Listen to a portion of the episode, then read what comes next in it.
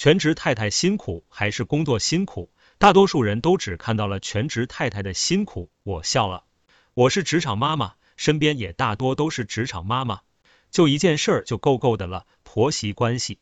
我表妹、我姐、我两个朋友，我办公室不熟的同事，话题永远都是吐槽婆婆，或者是说婆媳之间的矛盾。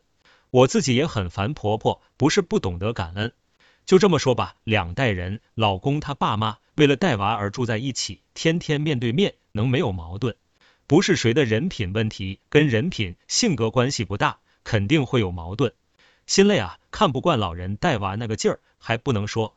说就是不懂得感恩，我婆婆不仅不让说，还要求我按她的方式带，理由很充分，说我白天上班不在家，她带娃多，她肯定要顺手啊，不能说她没有毛病，一说就是，那你白天不在家又不带娃，对，说的也没错，我是白天不在，所以你就可以尽情带，想怎么带就怎么带，别人不能有意见，有意见也得憋回去，你就是真理，你就是正义，婆媳太难处了。天天都在烦躁边缘，全职妈妈有这么心累吗？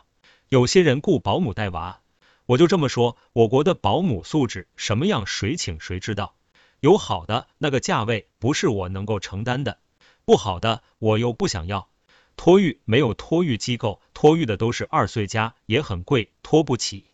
为什么在职妈妈没人吐槽呢？因为都给同事朋友吐槽了，很少上网吧。